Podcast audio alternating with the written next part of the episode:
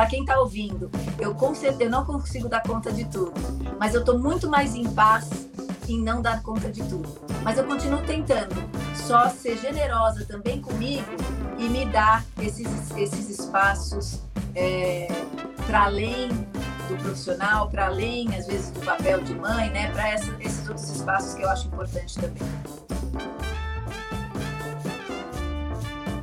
Bom dia a todos e a todas, ou boa tarde ou boa noite, dependendo do horário que vocês estão nos vendo ou nos ouvindo. Eu sou a Laura Diniz, uma das sócias do Jota, e esse aqui é o Happy Hour. É, eu conto hoje com a presença ilustre do Fábio Zambelli, meu colega na imoderação aqui da, desse podcast, nosso analista-chefe em São Paulo, e com a presença mais ilustre ainda da Alessandra Del Debe, que é vice-presidente jurídica e de relações governamentais da Microsoft Brasil, a quem eu tenho a sorte de chamar de uma amiga querida. É, a Alessandra está há seis anos na Microsoft, como, enfim, vice-presidente. Antes, ela foi diretora jurídica da Nokia por seis anos. A Alessandra é formada em Direito pela USP, tem especialização em Direito Tributário e também em Direito da Economia e da Empresa pela Fundação Getúlio Vargas. Ale, obrigada por estar aqui com a gente. Prazer estar aqui com vocês. Bom dia, Fábio. Bom dia, Laura. É, Ale, queria começar esse papo falando de um tema que eu sei que para você é muito caro. O tema é propósito. Queria que você contasse um pouquinho para a gente é, por que, que você escolheu a advocacia, por que, que você foi parar é, no mundo empresarial, o que te move hoje e quais são, enfim, as suas mais recentes reflexões sobre propósito. Por favor. Bacana. Deixa eu começar falando. É, realmente é um, é um, tema muito caro para mim. Né? Eu, eu, eu, sempre pensei nessa questão de advocacia uh, como é, muito ligado ao meu senso de justiça. Eu acho que o que me fez fazer direito, ir para a faculdade de direito, era um senso de justiça que sempre me acompanhou, acho que desde pequena, com exemplos muito é, triviais, talvez, que é desde a educação na minha casa, de eu achar que apesar de ter um irmão, né, uma mulher, uma menina e um menino, mas eu sempre questionei desde muito pequena é, que eu acho que as coisas tinham que ser justas, iguais, apesar das diferenças que existem. Então, acho que tem um mínimo aí de, de igualdade. Então, é, eu acho que foi isso que me atraiu muito para o direito, né? Desse senso de justiça. Quando eu entrei na faculdade, eu me, me deparei com uma realidade muito diferente. Eu descobri que justiça é uma coisa, direito é outra. Mas a gente já está na faculdade, estava é, me, me especializando, enfim, nessas diferentes áreas, conhecendo um pouco mais do direito a fundo e as suas diferentes é, áreas e acabei no quinto ano optando pela área do pelo mundo corporativo, pela, pela empresa mesmo.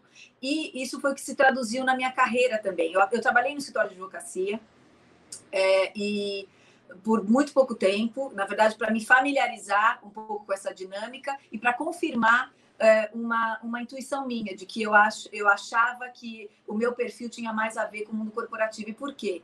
Porque mais do que trabalhar num com o mesmo assunto para vários clientes diferentes, então ser uma especialista, eu gostava de conhecer mais profundamente é, um único cliente, né, no caso uma empresa, onde eu achava que eu podia então contribuir com as minhas ideias, é, com essa questão, com essas discussões que a gente tem hoje de, de análise de risco, enfim, eu queria conhecer mais profundamente um cliente, foi por isso que eu fui para o mundo corporativo.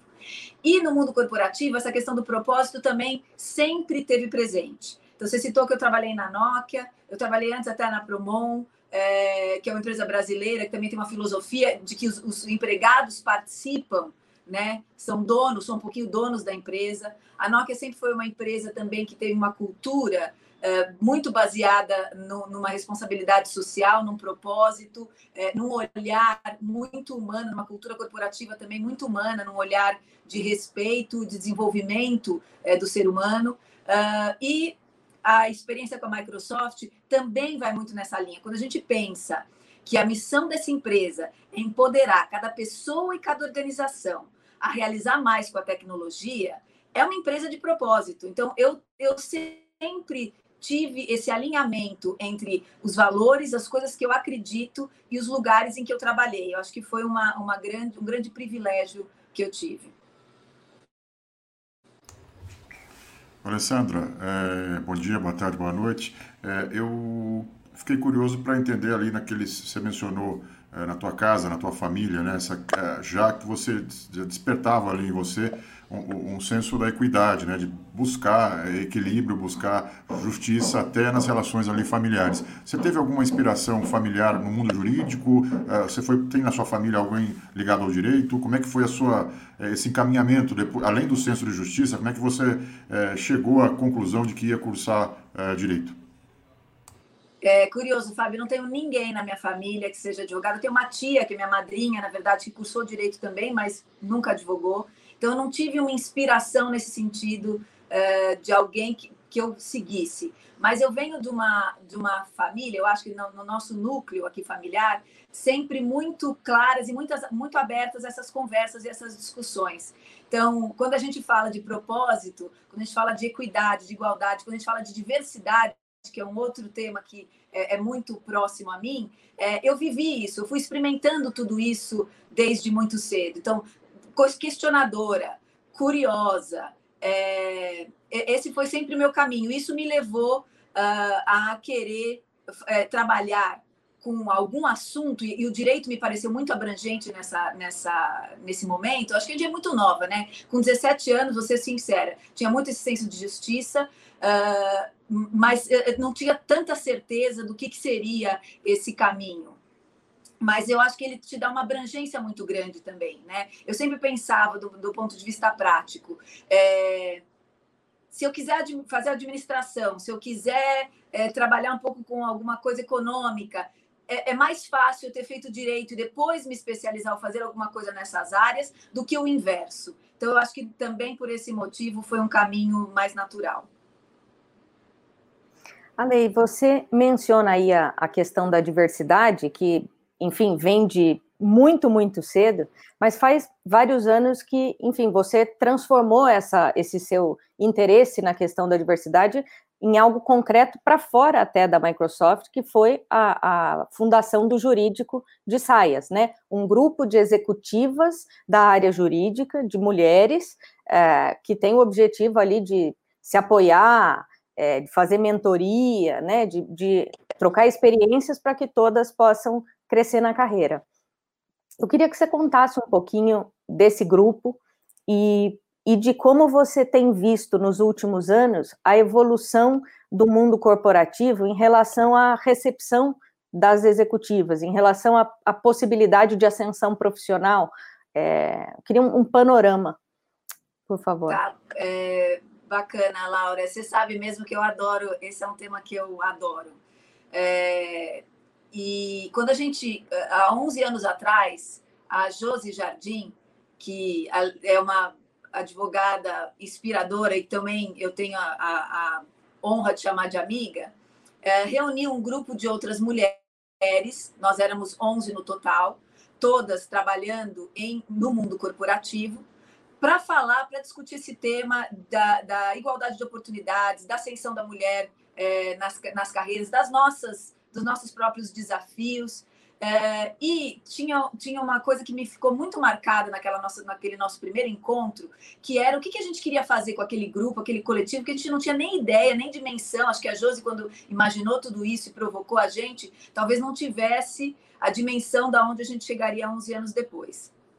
É, e eu lembro dela falar: olha, a gente está aqui porque a gente hoje é, teve né, como chance de carreira. A gente está crescendo, a gente está se desenvolvendo, e a gente tem essa responsabilidade, e assim que a gente vê, é um privilégio, uma responsabilidade, acho que as duas coisas, de é, auxiliar outras mulheres nesse mesmo caminho, de mostrar o que funcionou com a gente, o que, que não funcionou, é, incentivar. É, não é nem, nem é uma questão de ser exemplo, ser referência, mas é de pelo menos poder estar tá lá e, e, talvez fazer alguma diferença no caminho daquelas que querem seguir esse caminho. E ela falou, além da gente, então, mentorar é, mulheres, que é um dos compromissos que a gente tem, né? Mentorar, mentorar pelo menos uma mulher é, por ano. Esse é um compromisso que há 11 anos eu venho fazendo. É um prazer, porque é uma grande troca, é um grande aprendizado, é uma via de mão dupla. A gente aprende muito também. E nesse ano em específico, eu tenho o, vou ter o prazer de começar a mentorar uma estudante negra da Zumbi, da Zumbi dos Palmares. Então, estou muito feliz com essa oportunidade também. A segunda, a segunda coisa que ela falava, como uma, um, uma uh, um objetivo desse nosso encontro era o de trocar essas experiências, como você falou. Então, trocar informações sem, sem comprometer a confidencialidade, o sigilo que a gente tem nas nossas profissões. Tem muito aprendizado que a gente pode compartilhar, porque a gente tira também um pouco daquele ranço de que mulher não se ajuda, de que mulher só compete. Então, a gente mudou muito desse, desse, dessa impressão. A gente é um grupo hoje de mulheres, vou te dizer, de mais de 1.400 mulheres numa rede que começou com 11 é, e que não está só no Brasil, que está no México e está se expandindo, uh, e que justamente consegue hoje fazer é, essa troca tão rica em tantos sentidos, no sentido profissional, que foi como a gente começou a pensar, mas no sentido pessoal também. E o terceiro ponto que ela falava e que eu adoro é a gente tem que se divertir no meio de tudo isso. Então, vamos mentorar mulheres e ajudar no que a gente puder nas carreiras de outras mulheres é, vamos trocar essas figurinhas, informações e nos ajudarmos nesse, nesse nosso próprio trajeto, essa nossa jornada. E terceiro, vamos nos divertir juntas também. E a gente tem conseguido fazer isso nesses últimos tempos. É, é, é um grande prazer. Esse, essa foi uma inspiração, inclusive, para outros é, movimentos, né, que a gente é, acaba vendo. Eu digo inspiração, não que esse movimento inspirou outros, mas eu vejo como é, isso na minha vida acabou me despertando ainda mais o interesse de estar em mais lugares, de poder participar eh, em outras iniciativas. A própria Microsoft, quando você fala de fazer a reflexão de como está isso no mundo corporativo. Acho que está pensando, uh, talvez não na velocidade que a gente gostaria, mas a gente já vê. Uh, uh, e hoje, quando eu falo de Microsoft, a gente vê a diversidade e inclusão como o cerne da cultura corporativa da empresa. Mais uma vez, é, a gente tem na liderança do Brasil aqui uma mulher, uma mulher que vem da área de tecnologia. Quando a gente pensa, a gente teve a Paula Belize, agora a gente tem a Tânia Cosentino. Quando a gente pensa ainda que no mundo de tecnologia a, representatividade das mulheres ainda é baixa, a gente tem estudos que dizem até 2018 é, a gente falava em cargos de tecnologia 20% deles eram ocupados por mulheres. Esse número deve estar ainda mais ou menos em torno disso. Com a pandemia, a gente viveu vários retrocessos. A gente sabe que as mulheres é, perderam muito mais emprego proporcionalmente do que os homens, né? A gente fala, fala em números é, hoje mais, mais desanimadores, mas a gente não pode desanimar. Eu falo que nessa, nesse momento em que é, a gente vê com resultados concretos, com números, o quanto a diversidade e a inclusão trazem melhores resultados. É, a gente tem, eu vou dar um exemplo bem concreto na Microsoft. A gente tem um aplicativo que chama Sim AI. A gente lançou ele agora em outubro em português. Ele já foi lançado há mais tempo globalmente. É, o engenheiro, o, o nosso engenheiro é, chefe, é, que liderou a, a, a construção do Sim AI para pessoas com deficiência visual, tem deficiência visual.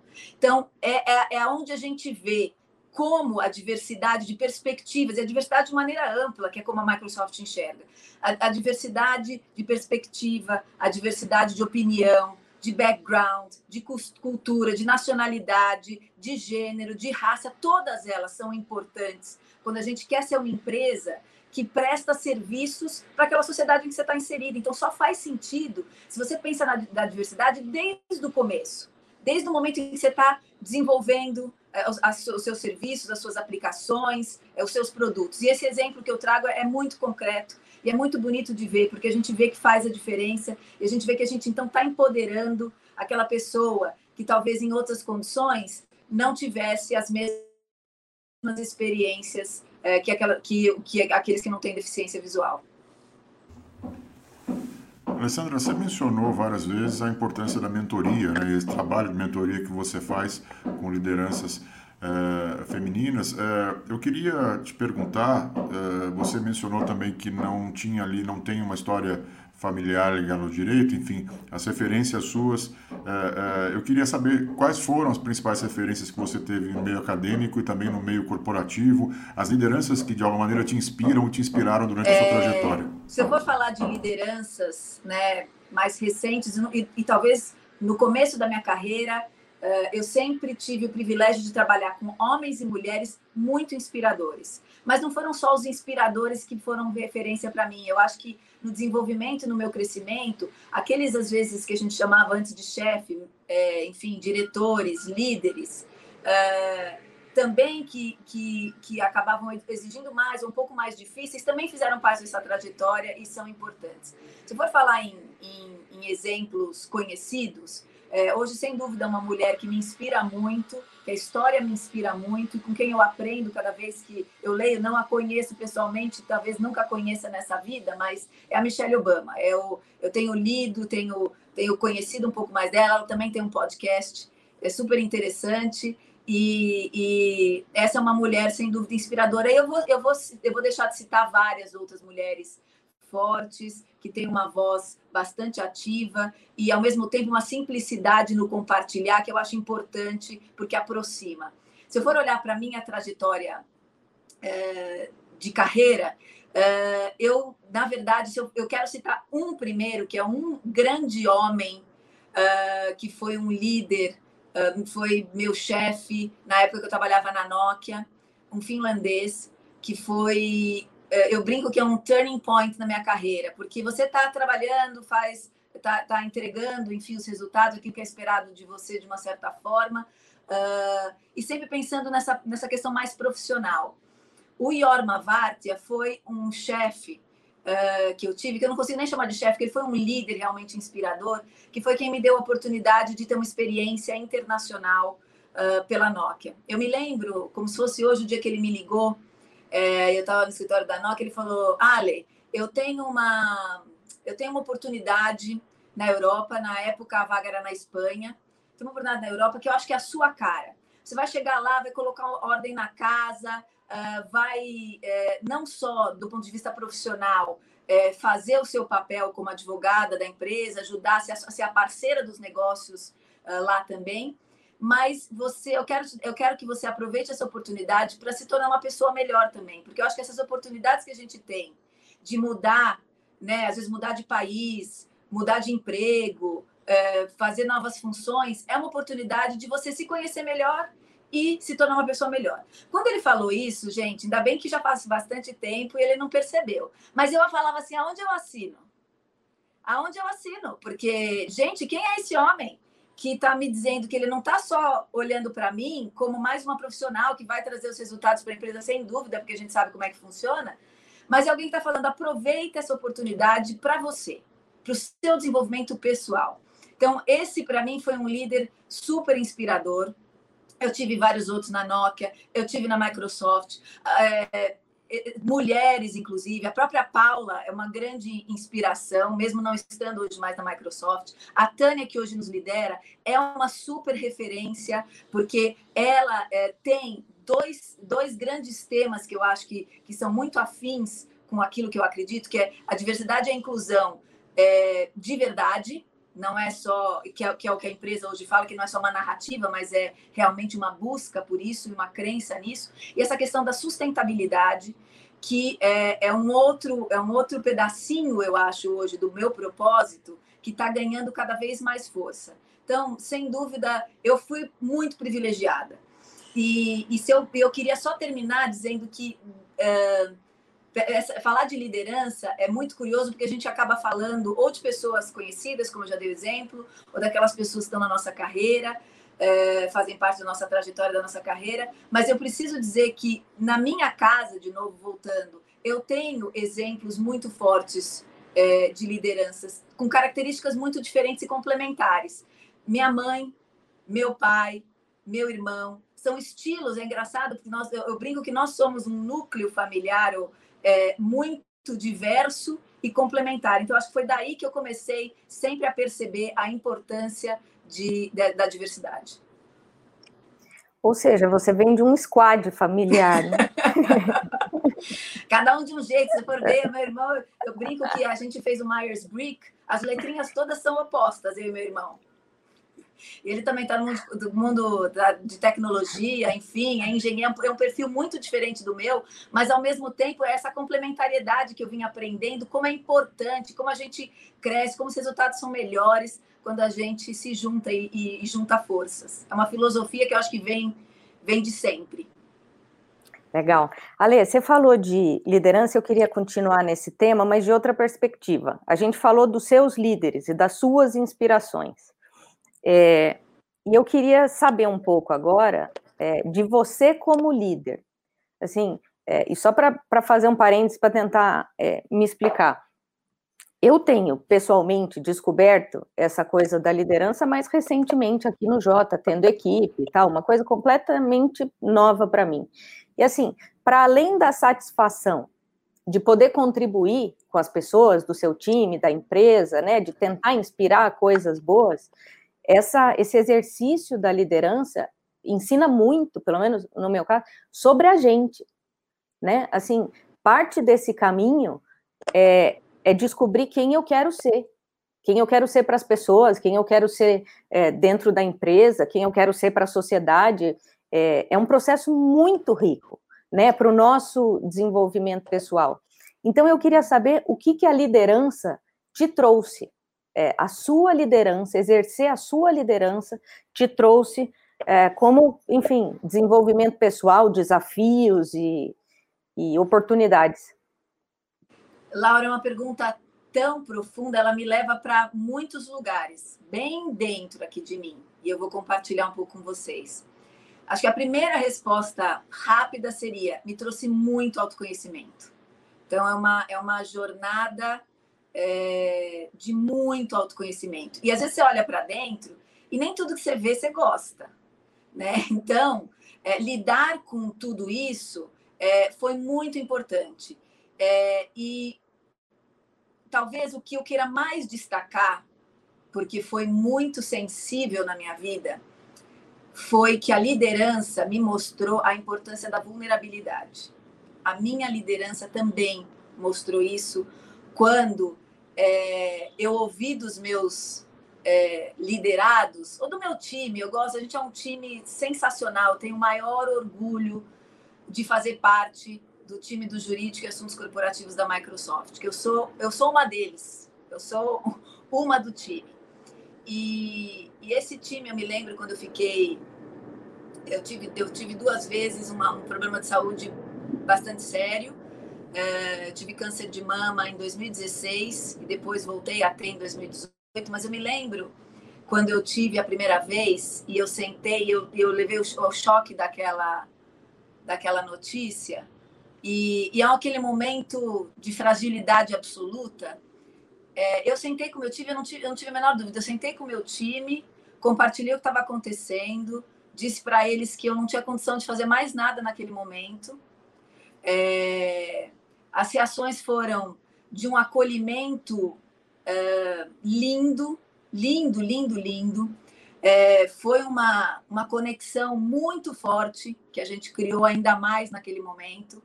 E, e a vulnerabilidade me trouxe, é, me trouxe para esse lugar que é uh, a gente está todo mundo junto mesmo aqui, a gente faz parte de um time, isso é time, é uns pelos outros.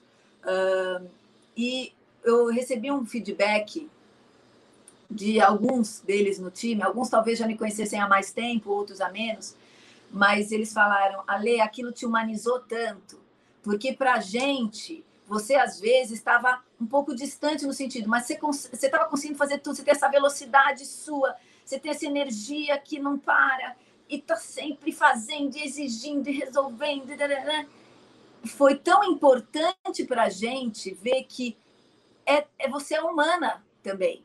E aí, gente, é muito poderoso o que eu estou falando, porque eu descobri que eu era humana. E eu me permiti ser humana. Eu me permiti ser frágil. Eu me permiti pedir ajuda. É, e eu recebi tanta ajuda, gente. Vocês não têm ideia. Se eu começar a falar mais ainda, eu me emociono muito, porque.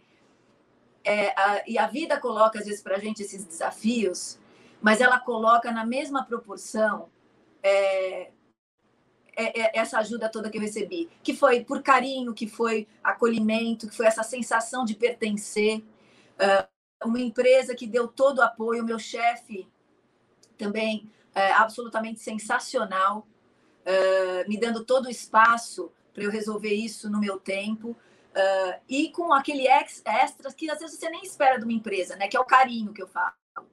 Mas hoje a Microsoft fala é, de uma coisa que me toca muito porque é real, porque eu vivi isso, que é o, que é o olhar do manager, do líder.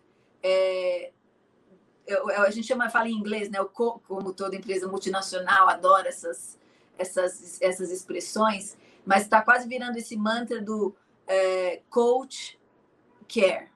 Então, assim, eu estou fazendo. É, é, é, você dar esse, essa guia, é, essa orientação mas você também se, se importando, mostrando o quanto você se importa. Então, só para concluir, eu acho que é, foi muito forte essa descobrir essa líder humana, essa líder que falha, essa líder que precisa de ajuda, essa líder que quer muito desenvolver as pessoas, que quer ser parte, que quer estar junto, que vibra junto é, e que também se importa muito. E que eu percebi, essa líder que percebeu que para poder cuidar dos outros, que é uma coisa muito forte em mim, muito, desde sempre. Assim como eu falei do senso de justiça e do propósito, se eu tivesse que falar uma outra marca registrada minha, é cuidar. E só que eu percebi que eu precisava cuidar de mim primeiro. Para cuidar do outro, a gente precisa cuidar da gente.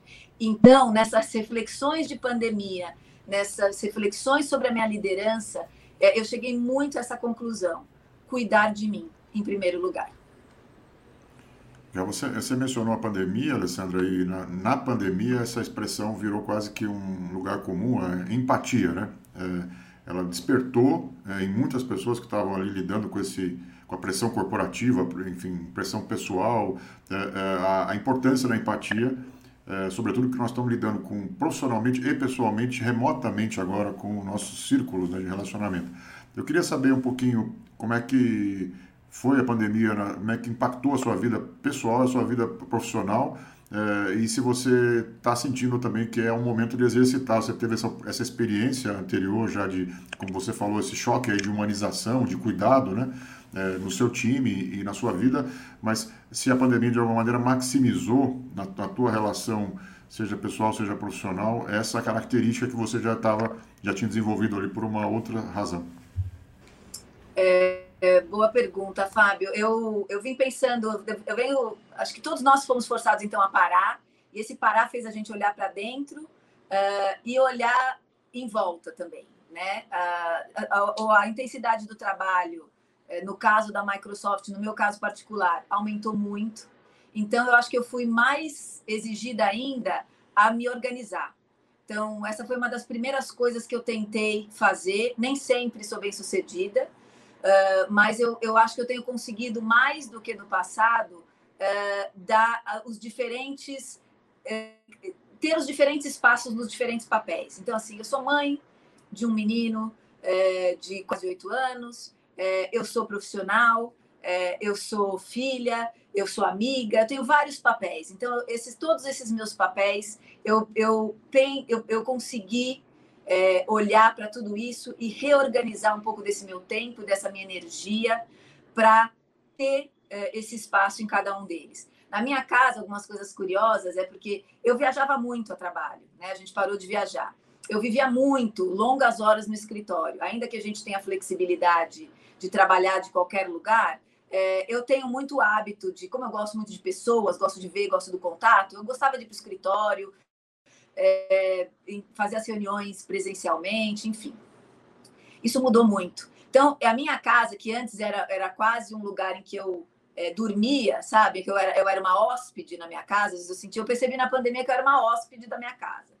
Eu me empoderei da minha casa, porque essa, essa palavra também está na moda. Me empoderei da minha casa de um jeito que é, até eu me surpreendi.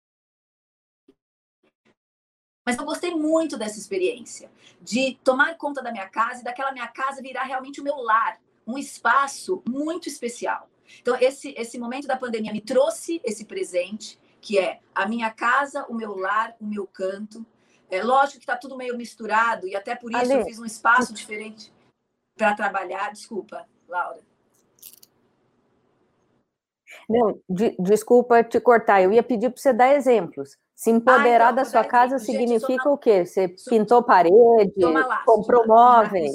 Tudo bem que também não melhorei muito, mas eu fui lá naquele começo, aquele ânimo de pandemia, fui lá, fiz um bolo, comprei uma série de utensílios, arrumei minha máquina de lavar, limpei a máquina de lavar por dentro, que assim nunca tinha aprendido que tinha que lavar a máquina de lavar por dentro, limpei a máquina de lavar. Fiquei um dia lá é, me virando, troquei a máquina, tinha pifado, estava inconformada é, resolvi que eu tinha que ter um espaço na minha casa dedicado, mais organizado, para meu filho fazer as aulas e para eu é, trabalhar. Fiz um escritório. Contratei uma amiga que é arquiteta, é, ela conhece também meu estilo, e aí imaginou, falou, ah, vamos fazer alguma coisa que tenha a ver com uma, é, uma arquiteta francesa, vanguardista, feminista, vai ser a sua cara. Falei, foi a minha cara, estou num espaço maravilhoso agora.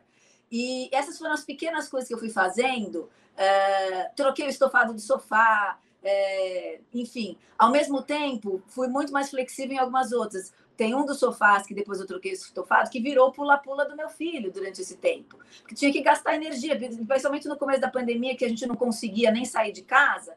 Então ficava lá ele pulando, a gente tentando fazer exercício lá no YouTube, enquanto não dava nem para sair para fazer exercício. É, foi uma intensidade de, de, de convivência, de, de me apropriar daquele espaço, é, uma, uma riqueza nas, nas relações, que apesar de ter é, eu sinto muita falta desse contato, mas eu acho que tem uma, uma riqueza, uma, um aprofundamento das relações, daquilo que realmente importa, uh, que foi o que eu vivi e que eu tenho vivido nessa pandemia. Quero, esse, esse é o presente que eu quero pós-pandemia é, manter, né? Essa, essa esse, esse espaço né, conquistado, é, essa reorganização de, de papéis, né, de se tentar equilibrar um pouquinho mais papéis. Estou falando aqui e vão todo vai, o pessoal que vai ouvir vai falar: nossa, mas que maravilhoso, ela conseguiu. Então, o que, que ela fez? Não, gente, eu só tô tent... eu continuo tentando não desistir. Esse é o ponto, é a diferença. Tem dias que tô, são melhores, eu dou palminhas para mim, e tem dias que eu falo assim, nossa, Alessandra, que lástima, mas também vamos lá, porque eu, eu parei. Uma coisa que depois de anos de terapia também a gente consegue amadurecer um pouquinho, é que eu me um pouquinho menos hoje. Então, estou me aceitando, mas essa pandemia está tá ajudando. Desculpa, é que picotou um pouquinho. Você falou que você se chibata, é isso? É, então, eu falei que eu, eu sou uma pessoa, como eu sou muito exigente, é, eu, eu me chibatava muito, era aquela coisa, tem que dar tudo certo, tenho que fazer tudo, tenho que dar conta de tudo. É, depois de vários aninhos nas costas e muita terapia, é, e ajuda dos amigos que ficam falando isso na sua orelha até o cérebro aprender por repetição, é, eu estou me chibatando bem menos, eu estou tão mais legal comigo.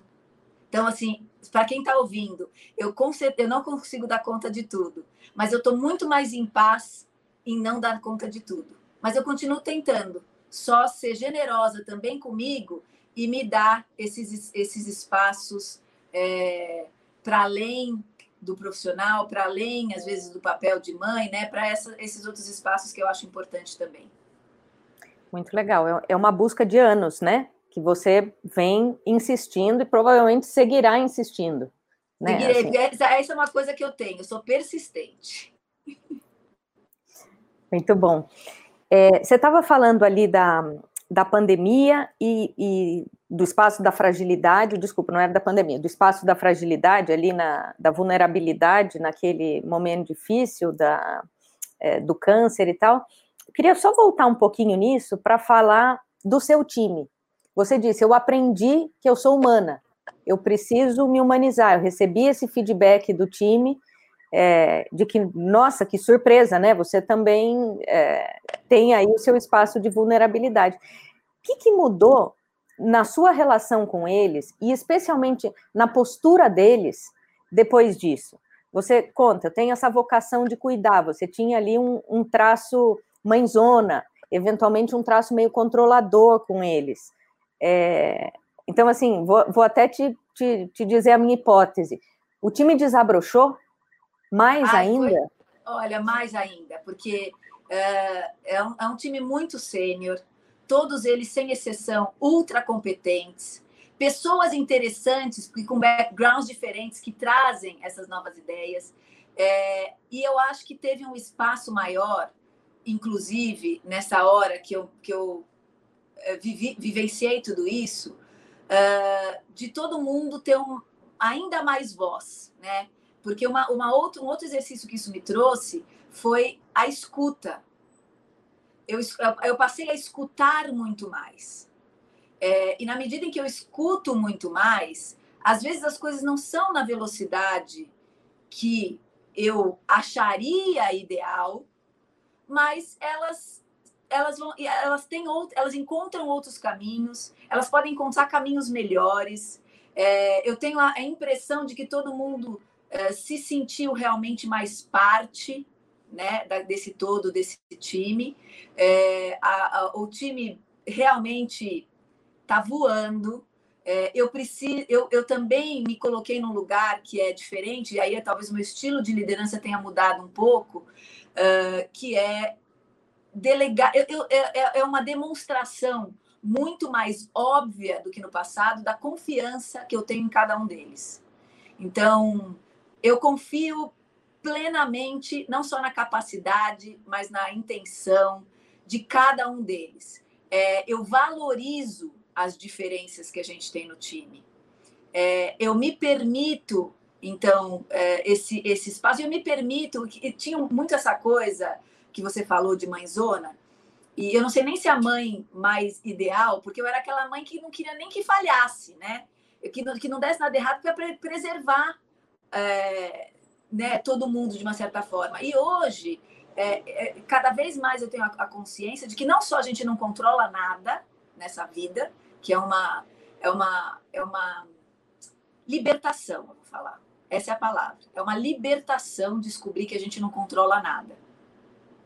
Uh, mas eu aprendi the hard way, eu brinco. Então eu brinco que agora os próximos aprendizados eu queria que fossem mais sutis. Eu vou procurar ser mais sutil na vida, mais delicada, né, mais doce, para ver se os próximos aprendizados, procurar deixar meus ouvidinhos atentos, para ver se o cara lá de cima me manda os próximos aprendizados mais suaves. É, mas eu sou muito grata, estou falando isso de brincadeira, mas sou muito grata, grata por toda, por toda essa jornada, é, por todas as pessoas que me trouxeram até aqui e me fizeram né, me desenvolver pessoalmente como líder. É, então, agradeço meu time demais, demais, demais, demais. Meu chefe que tem uh, acompanhado, tendo paciência com esse meu tempo de também de, de desenvolvimento, de aperfeiçoamento. E foi o que você falou, Laura. Eu, eu queria ser essa mãe, às vezes, que, ai, não, não deixa cair. Ai, se vai se machucar, eu vou lá e vou salvar e vou me botar. Eu tenho um cara do meu time que me dizia uma coisa muito emblemática. Ele falou assim: Ale, é o seguinte: a gente vai levar tiro, sabe o que você faz quando a gente vai levar tiro? Você se bota na frente para levar o tiro no nosso lugar. Não, deixa a gente levar o tiro. Deixa a gente levar o tiro. A gente também se vira. Então, o que foi muito bacana dessa construção junto com o time é essa liberdade. Isso eu sempre tive. Eu sempre fui uma pessoa muito acessível. Sempre recebi muito essa coisa do feedback, mesmo aquele que não é fácil às vezes de receber. Mas é por isso. Então, um time, eu acho que é uma preciosidade, é um presente eu ter um time que tem a liberdade de falar a verdade para mim, entendeu? Falar o que às vezes nem sempre é fácil de ouvir, mas que é, é, necessário, que é o que faz todo mundo crescer, amadurecer. Então, eu não sou mais aquela mãe, é, eu ainda gosto do cuidado, mas é, eu acho que até dá para ser um pouco, né? Se for pensar na figura da mãe, mas a mãe, hoje eu, e eu sou mãe, e eu posso dizer, você deixa cair, você deixa se esfolar, você deixa aprender, você só tá lá, né? Se precisar de algum apoio, mas você deixa, você solta. Então, acho que isso foi um processo bem importante para mim, muito, muito. Foi terapêutico, catártico. Legal. Alessandra, você falou da sua assertividade aí com seus, seus objetivos, suas metas, né? É, aí eu te pergunto, o que, que você vislumbra, assim, e você acha que você ainda não fez, que você gostaria de fazer, tanto pessoalmente como profissionalmente no seu futuro? Você é, é, deseja ali, aspira a algum tipo de. Tem, tem algum projeto, olha, eu quero.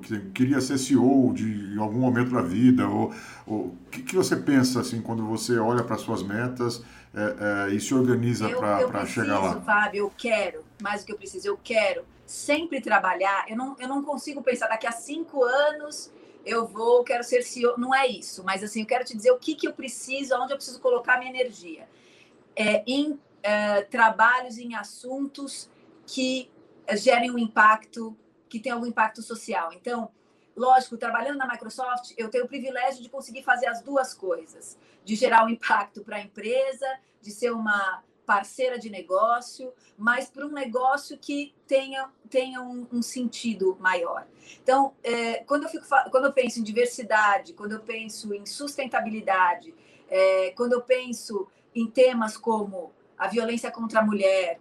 Esses são todos, para mim, temas que eu preciso estar próxima, sempre próxima. Se algum dia eu vou conseguir é, que, ter um projeto mais dedicado a isso, é, pode ser, pode ser. Mas eu, eu, o que eu tenho certeza na minha vida hoje, eu não paro de trabalhar. Eu tenho muita energia para construir, para para realmente estar tá em atividade. Mas cada vez mais eu tenho direcionado e procurado direcionar essa energia naquilo que uh, o, o, fato de eu estar na posição que eu estou pode fazer diferença.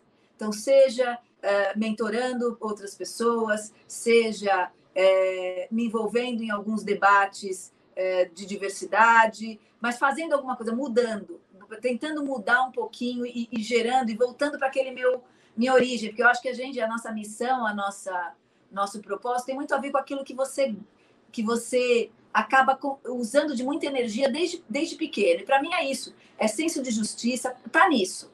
Tá nisso, tá no, no senso de justiça, tá no propósito, é, tá no eu sempre eu sempre me meti nas brigas quando eu achava que não tinha sentido, aquilo não, eu, não era meu, mas eu ia lá e, e tentava ajudar e tentar resolver. Então eu acho que isso é muito é muito meu. Eu preciso ainda só, é, que eu estou nessa fase de reorganização, é, pensar talvez num projeto uh, mais concreto com isso. Hoje eu tenho feito ele dentro do mundo corporativo. Pode ser que em algum momento é, seja um novo ciclo, um ciclo em que não seja um mundo corporativo e isso, mas seja isso, o projeto, um projeto mais social.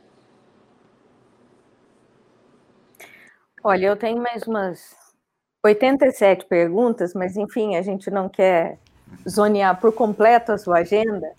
Então, é, eu queria saber, é, do ponto de vista aí de conhecimento profissional, pessoal, espiritual, para a gente fechar, de que, que você se alimenta? O que, que você tem lido? O que, que você tem assistido? O que, que você tem ouvido? É, queria, enfim, dicas suas para nós e para quem está tá. nos ouvindo. E Vou vendo, falar um pouquinho é, do que sempre me alimentou e algumas coisinhas mais pontuais de agora. Música e dança são grandes fontes de é, alimento para mim. Então, a gente não está podendo dançar, né? Mas acreditem, gente, eu estou dançando dentro de casa. Eu boto minhas musiquinhas é, e fico dançando.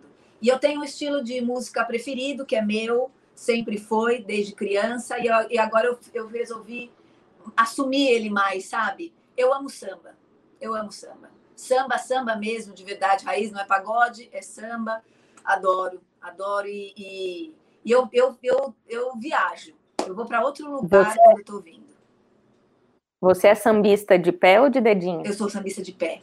Eu já desfilei em escola de samba, eu sou sambista de pé mesmo, sambista de pé, adoro, adoro. Sambar sozinha, sambar acompanhada, adoro um sambinha. É, então, dançar e música são coisas muito importantes para mim. Ler me faz muito bem. Tem um livro que eu não li agora na pandemia, eu já li há uns anos, mas ele é um livro, para mim, muito companheiro, muito transformador e tem um pouco dessa coisa espiritual, que é o Siddhartha, do Hermann Hesse. Ele é um livro que, para mim, é uma jornada linda de autoconhecimento ali, é, é, é espiritual, é uma conexão diferente. Eu recomendo muito esse livro. Se alguém ainda não leu, quer dizer, deve ter um montão de gente que ainda não leu, é, me, me, me, marcou demais, mexeu muito comigo. Uh, eu tenho procurado colocar na minha rotina, justamente porque eu sou uma pessoa com muita energia e preciso de um pouco mais de disciplina e organização, a meditação. Mas aí eu também vou confessar para vocês, eu não sou aquela pessoa que medita uma hora, né? Eu sou aquela pessoa que medita 15 minutos. Só que eu estou meditando 15 minutos todos os dias. E meditações de fontes diferentes. Então, por exemplo, tem o Positive App, que é de uma amiga minha que montou, inclusive a Renata Rocha, com gente super bacana. Às vezes as, as meditações são maiores, então quando eu quero ver alguma coisa e eu tenho um pouco mais de tempo, eu vou para o Positive App. Eu tenho meditações, enfim, diferentes, fontes diferentes, mas isso, isso é uma questão de estilo, né? Cada um vai vai se encontrando. Para mim é uma questão de respiração e de ter um tempinho que é para mim, né? É um momento de silêncio que eu também preciso. Uh, que eu estou assistindo agora. Tô, amei porque eu voltei é, um pouco voltei a ouvir alemão, eu estudei na escola alemã no Porto Seguro, então adorei aquela coisa de voltar a ouvir esse som que me faz, que me faz falta, curioso, é, porque foi uma das línguas que eu perdi um pouco. Então, e Dark fala sobre a não linearidade do tempo. Aquilo me pegou de um jeito que nem eu acreditei que eu fosse gostar tanto, mas eu amei Dark. Uh, e terminando Você... Dark, comecei. Oi? Você assistiu a segunda temporada de Dark? Eu assisti tudo. Um, dois, você três. Teve, você teve que ouvir, é, assistir a primeira de novo e tomar nota das pessoas e do que acontecia para lembrar? Eu fui, eu fui tomando um pouco de nota. É, eu voltei e uma hora eu entrei no, eu entrei para pesquisar mesmo na internet. Falei assim, gente, eu tenho certeza que é essa, essa daqui é mãe de não sei quem, essa daqui foi irmã, foi, foi mas foi assim, foi divertidíssimo. É um investimento, né? É investimento, mas eu gostei porque teve um fim, pelo menos. Não foi aquela coisa que fica super no ar, filosófica demais. Tem algum, né? Tem algum fecho, então curti. É, e agora eu, eu, tô, eu sou, eu brinco que nessa, nesse meu estilo de leitura é, de filmes e de, e de uh, séries, eu sou mais europeia que americana, na média, tá? Então, eu tô assistindo Borgen, comecei a assistir Borgen, que é dinamarquês, e tô gostando. Estou gostando, porque também tem uma, tem um, uma, uma coisa que ecoa para mim é, no Borgen muito, é, que é essa questão dos papéis, sabe? Da parceria. Eu sou uma pessoa que acredita em parceria na vida, na vida. É parceria no trabalho, é parceria com companheiro ou companheira, é parceria com amigo. Eu sou uma pessoa parceira. Então, é, lá no Borgen eu consegui ver isso. Eu estou muito no começo, né? Não sei se eu já estou, se não vai ser isso que eu vou ver. E eu tenho um pouco dessa impressão dos nórdicos, sabe? Dessa, desse, desse igual dos papéis, das Os papéis, né? Ele tenta, é o, ele tenta trabalhar... O marido da primeira-ministra e tal. É, ela é primeira-ministra, ele cuida da casa, eles têm aqueles combinados, cinco anos... Eu, e é muito, é, é, muito claro, assim, é muito objetivo a combinação e muito efetiva, né? Ali é, é você percebe que é genuíno, não tem ali um, é um joguinho. É, é justo, é. para mim aquilo é justo. Ela teve aquela oportunidade, vai. Você foi ele que vai ter, então ela vai e apoia. E é isso. E é uma coisa que eu chamo do ombro a ombro, sabe? É, eu gosto muito disso. Então, estou nessa fase Borgen. É, leitura. É, eu li, o último que eu li, eu li alguns livros, mas o último que eu li, que mexeu também muito comigo, eu, eu gostei e, e sei que eu tenho que fazer alguma coisa com isso, mas ainda não sei direito o que, que eu vou fazer com isso. Estou compartilhando aqui com vocês. Quem sabe daqui a alguns anos eu volto aqui e falei, gente, descobri eu li Momento de Voar, da Melinda Gates. É, Para quem não leu, também eu recomendo, porque a história do, da Fundação Bill e Melinda Gates, ela se coloca não só no papel de alguém que está na fundação, e qual foi esse papel Bill Gates na fundação? Ela. Ela coloca um pouco da questão familiar e dos desafios naturais. Então, ela também se mostra, ela é, é o lado humano, Melinda, que está escrevendo aquele livro também. Não é só a filântropa do uh, do, do, Bill, do, da Fundação Bill e Melinda Gates. Gostei muito disso. Uh, e de como ela também leva os filhos e mostra toda essa realidade de todos os projetos que eles fazem na África. Uh, como ela traz também a família, a filha para ver isso, o filho para ver essa realidade. é, foi um livro que, que me tocou, me tocou. Muito bem, muito obrigada. A gente deixa as outras 86 perguntas para uma próxima. É, não, se você depender de mim, você sabe, Fábio, né? obrigada. Eu adoro falar, mas eu tô aprendendo. Sim, não. A gente pode marcar outras. Vai ser um prazer. Delícia. Fábio, obrigada pela companhia. Lê, muito, muito obrigada. Obrigado a vocês. Obrigada, uma delícia estar aqui com vocês. Adorei. Então, maravilha. Gente, obrigada uh, para quem está nos assistindo e nos ouvindo. E até a próxima, na próxima sexta-feira, com um novo Happy Hour. Tchau, tchau. Tchau, tchau. Até a próxima.